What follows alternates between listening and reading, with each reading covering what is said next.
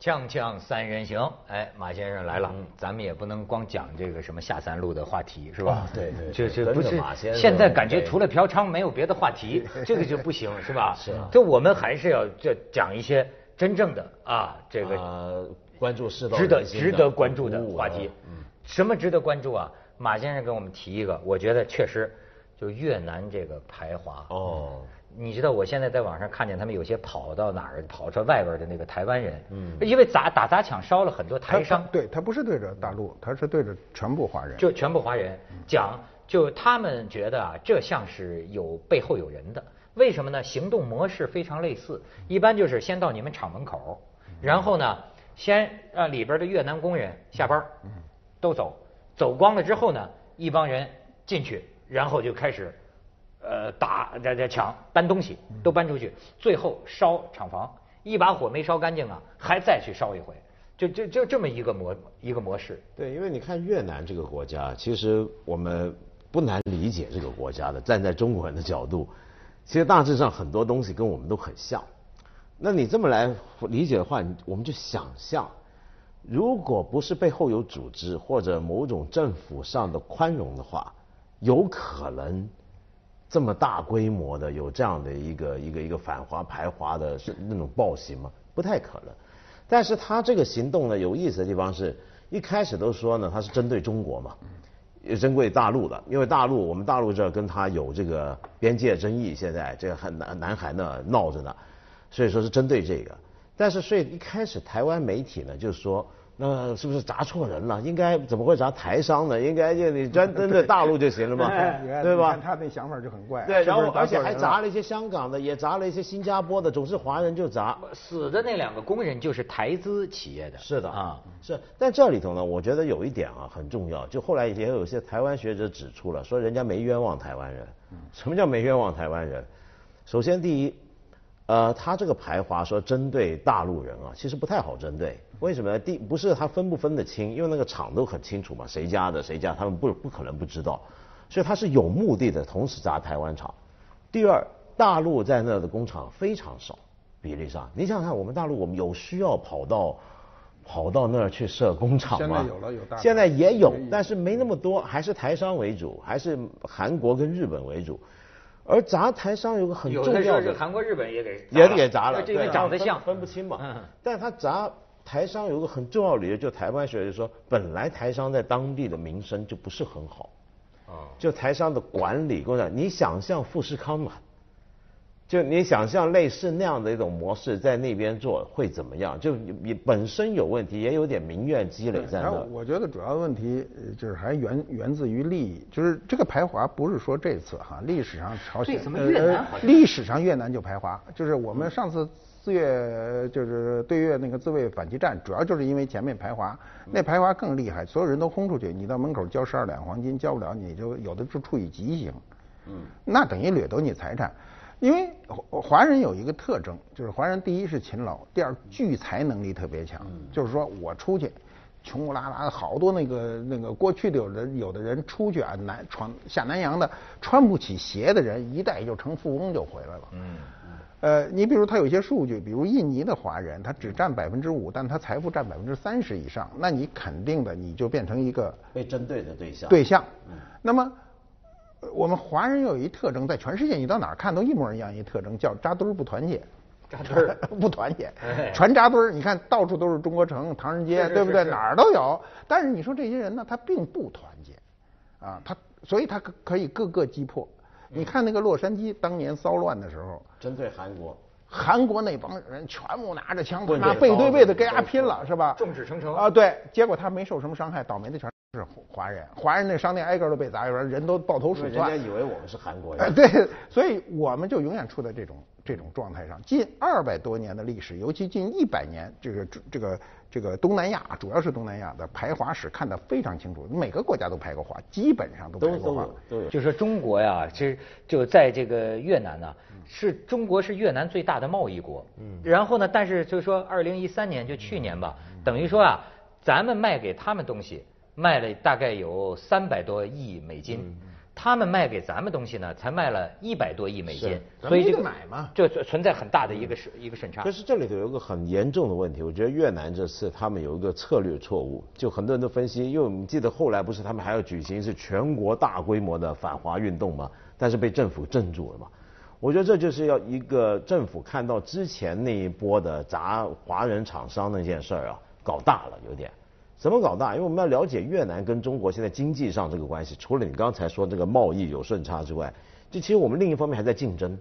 竞争什么呢？就是因为中国我们原来叫世界工厂嘛，但这个世界工厂呢，现在因为中国自己的人力成本上升、环境成本上升，很多这些外资什么都想把厂子往外搬，尤其日本，日本就经历过中国反华反日之后，他们开始要分散风险，就把厂啊很多拿到越南去。越南是这几年中国工这个世界工厂慢慢地位下降之后最大的获益者，在这个角度上其实是竞争的，在抢那个工厂。当然中国也不往不跟他往低端竞争了，越南在抢。那这个时候呢，我为什么说他搞砸了？他这么搞一搞之后啊，吓坏了那些外国厂商，包括日本人、韩国人，他们说原来你们动不动能这么搞法。那那些本来就是要要分散风险，或者说中国贵了，我来你这设厂，尤其台商。那么这时候呢，你你你一下这么一搞呢，会吓怕外资，所以越南政府自己呢也觉得不能够让他们这么下去，所以接下来控制。但这里头我要讲一个事儿，他为什么从来排华？呃，越南当然就像刚才马爷讲的，就过去有排华史，但是越南已经是东南亚国家里面比较不排华的一个国家。哦，是吗？为什么呢？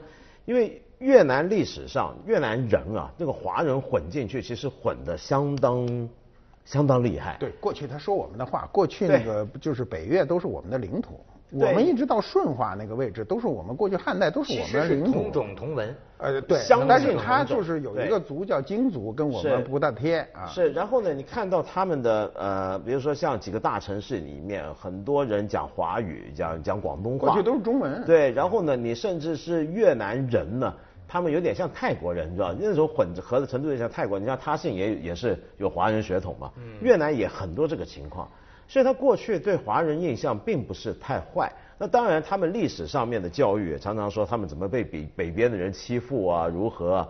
我觉得是后来他的民族主义兴起，尤其是呃越共起家之后，这个民族主义教育很有影响。那这个影响底下，现代民族主义特别强调就是我们一个民族是一个国家，那所以里面就划分出很多人好像不是咱们这个民族，除非你百分百规划进来。所以呢，对越反击战的时候，有些小有些事情特别有意思。我听听一些当年去过战场的一些一些人跟我讲啊，说当年这样，我们的解放军过去了，一过去那些村子里面，赶紧扯起布条，写上用用用油啊酱油写上大字说我们都是中国人，什么就别别搞我们。那越南那边村子，好，我们解放军那时候我们不是打胜了撤回来吗？撤回来越南军队回来了，他们又扯布条，又写越南文写，我们都是越南人，就这种情况非常多。越南它主，我觉得越南跟我们的这个很大的冲突在于它呢被法国殖民过。啊，所以呢，它的就是它是一个很纯粹的法属殖民地，所以它的包括服装的演绎啊，各包括建筑，你到越南看到很多都是法式法法式建筑，包括它的家具是法式风格的，就是它的殖民还算还皮吃面包呢对咖啡对对对，嗯它天嗯对对对对，是吧它现在天天喝咖啡，你不是你不是在他那过去是南蛮子那个地儿，是吧？所以它还是就是保留了很多西方的这个这个这个东西同化过它，所以它就对大陆这一块儿，就是对我们中国的这个文化呢，就越来越排斥。他上次的排华，就上次排华导致的，那是导致一场局部战争了哈，是。是因为他为什么跟你啊翻车，就是他的很清晰。呃呃，毛泽东是一九七六年去世，七七年他开始大大面积的排华，就是老大不在了。然后呢，他在七八年的年底的时候，跟苏联就前苏联签了一个合约，对。他顿时他觉得他腰杆硬了，嗯，他就跟他们中国在边境上犯欠，嗯，结果呢，咱咱就不客气，当时邓小平非常的就。呃这个坚决的要打过去，打过去。当时我们的国际舆论非常差，你知道有多差吗？全世界只有柬埔寨一个国家支持，剩下全是反对的。柬埔寨还因为越南打他们。对对，爱爱谁谁，那咱也爱谁谁，再哐就打过去了，整打了一个月。结果呢，在所有人都在特紧张的时候，认为中国军队一定要把他们所有的大城市都占掉的时候，他打不过我们，然后咱腾就撤回来了，就是速战速决，没拖策略性的有点像那时候打印度那对样，子，就教育了他一次。你知道这次这次排华的时候，我还看呃越南一高官说呢，说他能打北京来，你说不是气人吗？然后我当时看的这时候，我说这人我得得拉着他走走，我说你能走到北京吗？咱先不说你打北京来，就你知道中国有多大吗？但是他他既然居然敢说这种话呢，我都觉得他是一种情绪。这个情绪就是利益分配。但是越南人啊嗯，你你对不起，你别别说啊，越南人啊，他说他能打到北京啊，我觉得蛮多越南人会相信。当年的时候，为什么？他说现在他打北京对来，因为你像越南呢，在历史上面的确有一些特别的地方，就是他们你看他们的历史书，他们给越南人看的国民教育，他很强调什么？他说，他是，你看他这个国家，这个小小的地方。它是当年中南半岛唯一顶得住蒙古大军的地方。哎，蒙古将领打到那战死，后来以又打垮打打走了法国人，对。又打走了美国人。他对。他他对他来讲，那是我们是那他种英勇他。就地行，哎他他还挺他他出来他真挺对对对是他他不好玩，但是你让他出来，他肯定不可不可能打，对不是。对？对。他对。就在他他他在他自个儿的地方啊。你要说打外国，他好像没打败过。那真的是哎挺厉害。你比如说咱们就说咱们跟中国这一次，咱们所谓的就是说抗美援朝，你最后就是说你要说赢那也赢得很勉强，打平手，这就跟美国打平手是。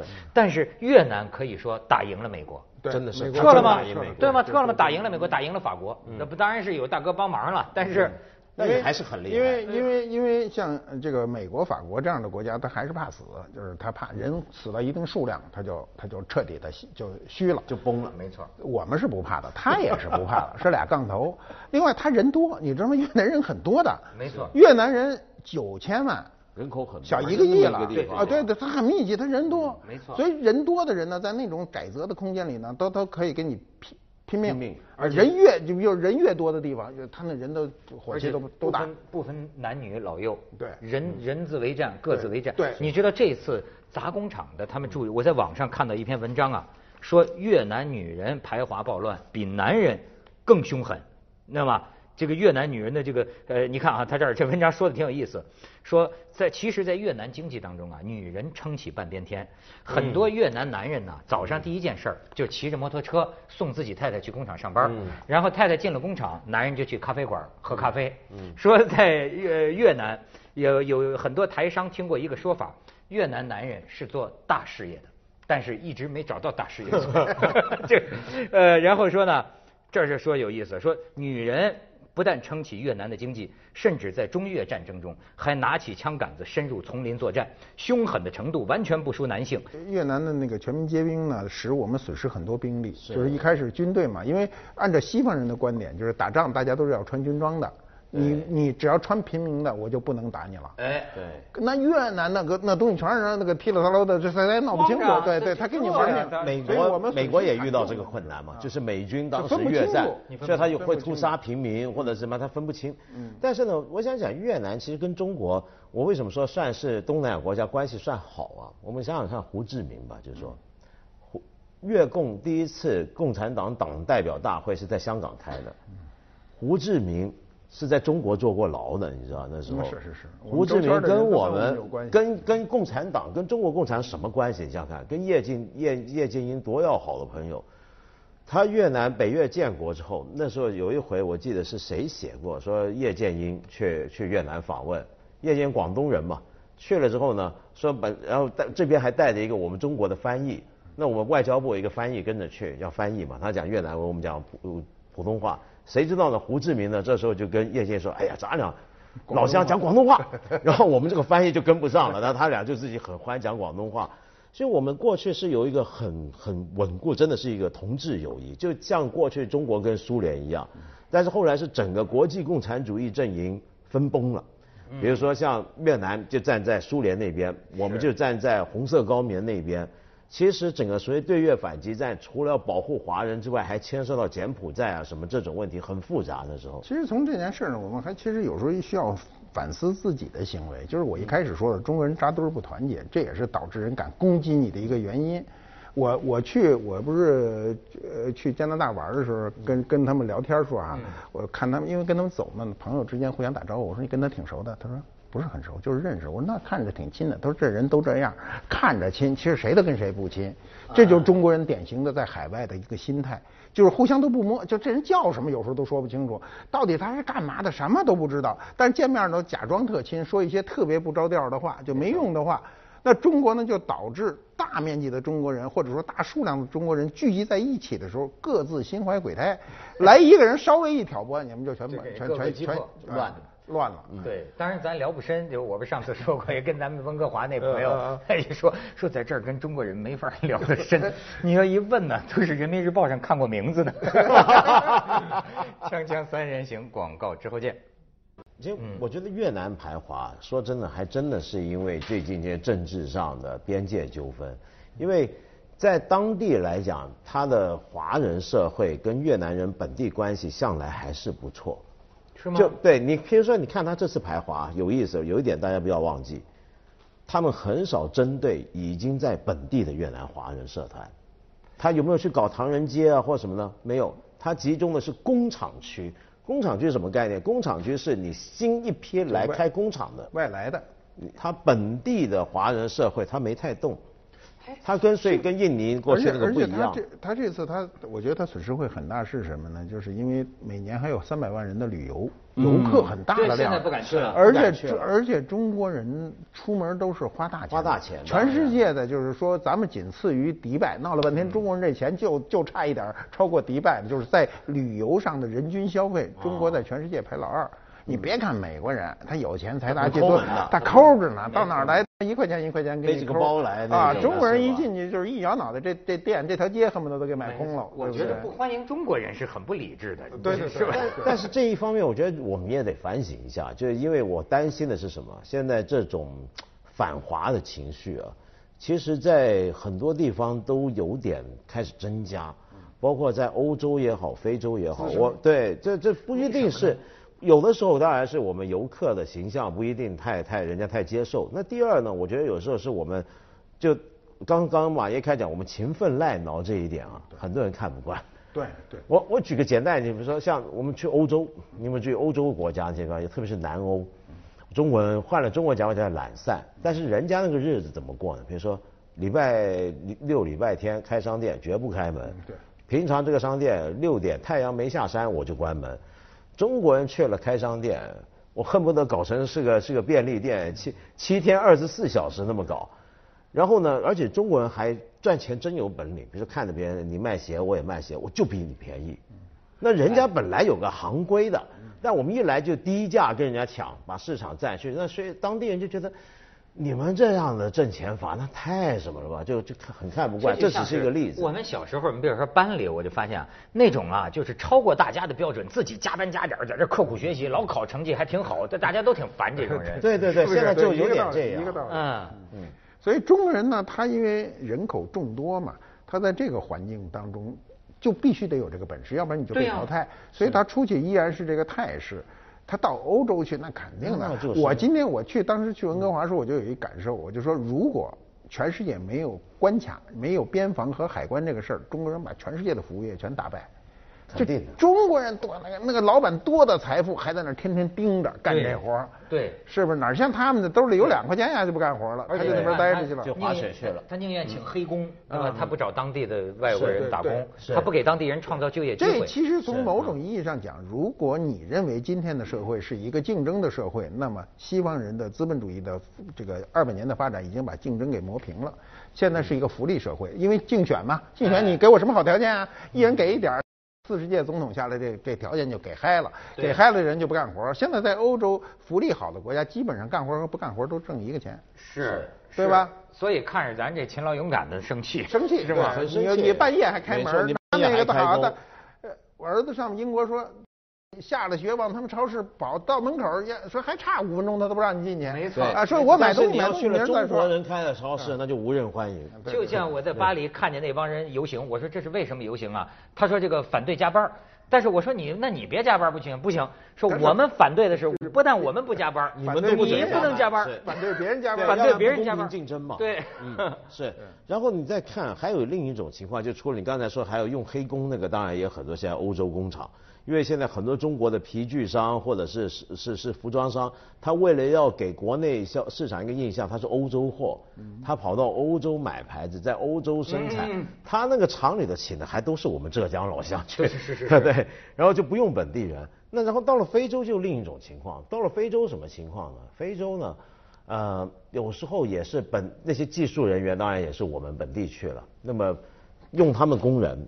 用他们的土地，用他们资源，但是这时候出一个问题，就有时候这个工资啊、环境啊各方面不得当地部落的满意。嗯。那么我们过去，你知道，在中国办事儿很容易，我把那个地方官给找来，跟他谈成了朋友，有关系了，就搞定了嘛，对不对？在当地也这么搞，但是问题是当地呢还要也有点选举，这个你今年搞定了这个。然后老百姓都很烦，说他勾结中国这个厂厂商怎么样？然后明年又把他选掉，然后我们再来，这里面很复杂的就。